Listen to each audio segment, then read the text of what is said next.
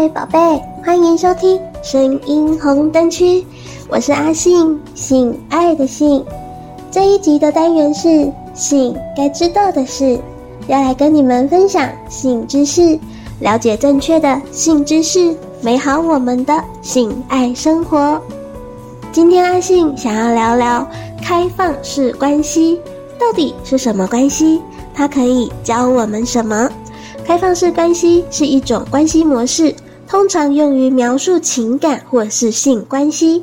它的特点是参与者之间彼此同意可以跟其他的人发展亲密关系，而不受到传统的单一伴侣关系的限制。现代绝多数社会的一夫一妻制已经奉行了数百数千年，一夫一妻制确实是结盟为生育伙伴关系、维护家庭的良好制度。根据全球最大的已婚人士外遇交友网站的数据表示，三十到三十九岁的注册会员数超过了一半以上，平均年龄落在了三十四岁，恰好符合三十岁婚育年龄之后产生的家庭挑战，例如说是怀孕生子啊、亲友啊，或是经济等等的。而且女性会员数甚至是比男性多哦，所以一夫一妻制。表面上两人都同意在性生活上忠诚，但社会现实告诉我们，两个人就有一个人出轨过。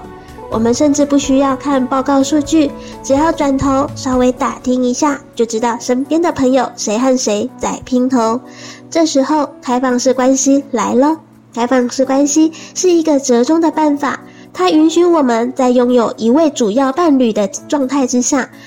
被伴侣允许权利和其他人发生关系，在开放式关系中，参与者之间建立了一种非独占性的协议，允许彼此参与跟其他人交往、情感连结或是性关系。这种关系形式通常建立在信任、透明度和尊重的基础上，并要求各方坦诚地沟通彼此的期望、需求和界限。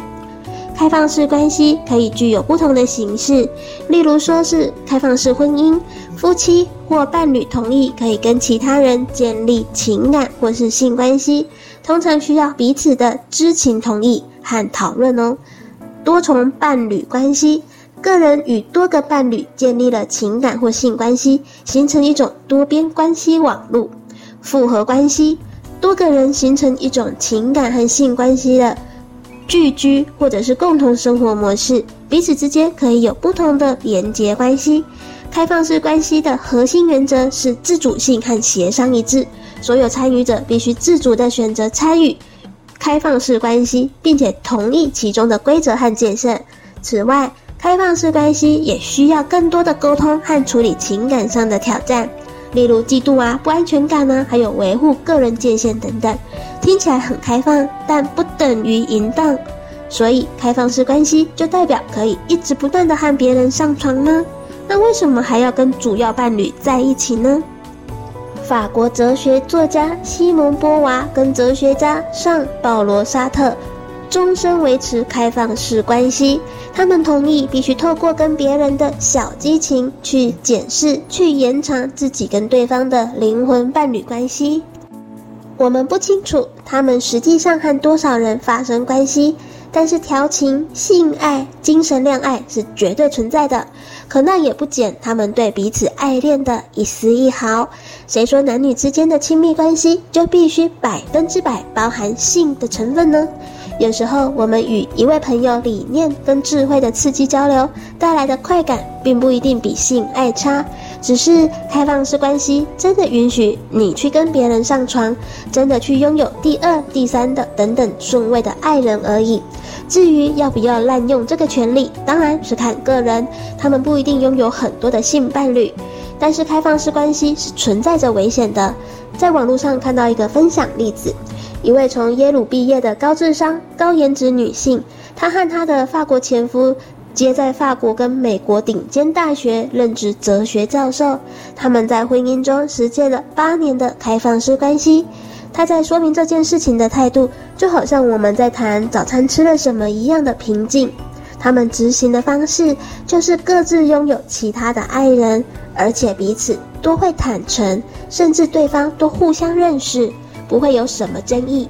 听起来真的不愧是思想超越普罗大众的人。然而他却说了一句：“不要学。”为什么呢？因为夜深人静时，你会发现心里有更爱的一个。我变得很混乱，我不知道自己到底爱谁。因为他那时候总共拥有一个老公，两个男朋友，而那就是一个麻烦的开始。开放式关系不是适合每一个人的关系形式，它需要参与者之间高度的情感成熟度、互相尊重和沟通能力，以确保关系的健康跟平衡。每个参与者在参与开放式关系前，都应该深入思考跟讨论。以确定这种关系形式是否符合他们的价值观跟需求。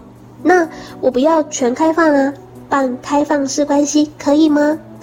半开放式关系是介于传统单一伴侣关系和完全开放式关系之间的一种关系形式。在半开放式关系中，伴侣可能同意允许某些形式的情感或是性关系，但仍然仍然存在着一些限制或者是约束。半开放式关系的细节和规则可以因情侣之间的协商而有所不同，并且会根据伴侣之间的需求和偏好而有所调整。以下是一些例子：情感连结限制，伴侣可能同意允许彼此跟其他人建立情感连结，但仅限于非性关系。这意味着他们可以发展深层的情感联系，但排除了任何性活动。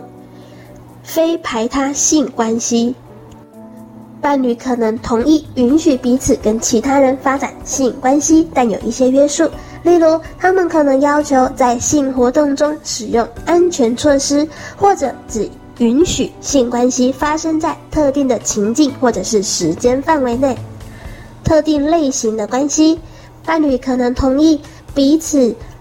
与其他人发展特定类型的关系，例如说，他们可能同意参与三人关系或者是多人关系，但仅限于某些特定的人呢、啊，或者是某些特定的情境之中。在半开放式关系中，沟通和协商非常重要，伴侣之间需要清楚地讨论彼此的期望、界限和约束。确保彼此的需求得到了满足，并且保持关系的健康。此外，建立信任、尊重跟诚实，也是维持半开放式关系的关键。然而，半开放式关系仍然可能引发情感的挑战，例如说嫉妒啊、不安全感，或者是对伴侣跟其他的人发展情感或是性关系的不适应。因此，伴侣们需要定期的沟通，并且确保彼此的感受得到了理解跟处理。如果开放式关系对你并不完全那么可行，那也许可以接受半开放式关系。希望在稳定的伴侣啊，或者是婚姻关系中，也有权利执行偶执行偶一为之的性艳遇。因为有时候嘛，我们就是会遇到一个特别吸引我们的人呢、不管是不是性方面，我们会感觉到啊被撩到了，卵子冲脑啊，此物只因天上有的强烈诱惑，就算是亲吻、牵手也好，这样强烈的感觉，毕竟不是每天都会发生的。而与这种人的艳遇，顾名思义，就只是一场萍水相逢，两人灵魂交流完，各自拍拍屁股走人，一生再也谁也不见谁都无所谓。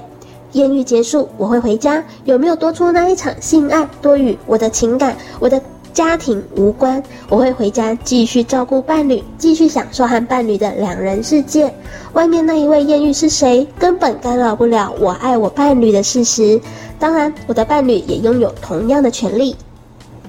人的一生太长了，要完全将自己禁锢在同一个性伴侣上，会导致自己感性的枯萎，容易对自己的外貌松懈，自己的好奇心以及眼界也同样会被锁在小鱼缸里。生活圈到了最后，只剩下最不嫌弃你的人，而不是那一个最为你痴狂的人。如果我们并不需要，也不想要拥有一位以上的固定伴侣，那半开放式关系也许是最好的选项。你觉得呢？让我们一起来学习正确的性观念、性知识，好好的享受性爱吧。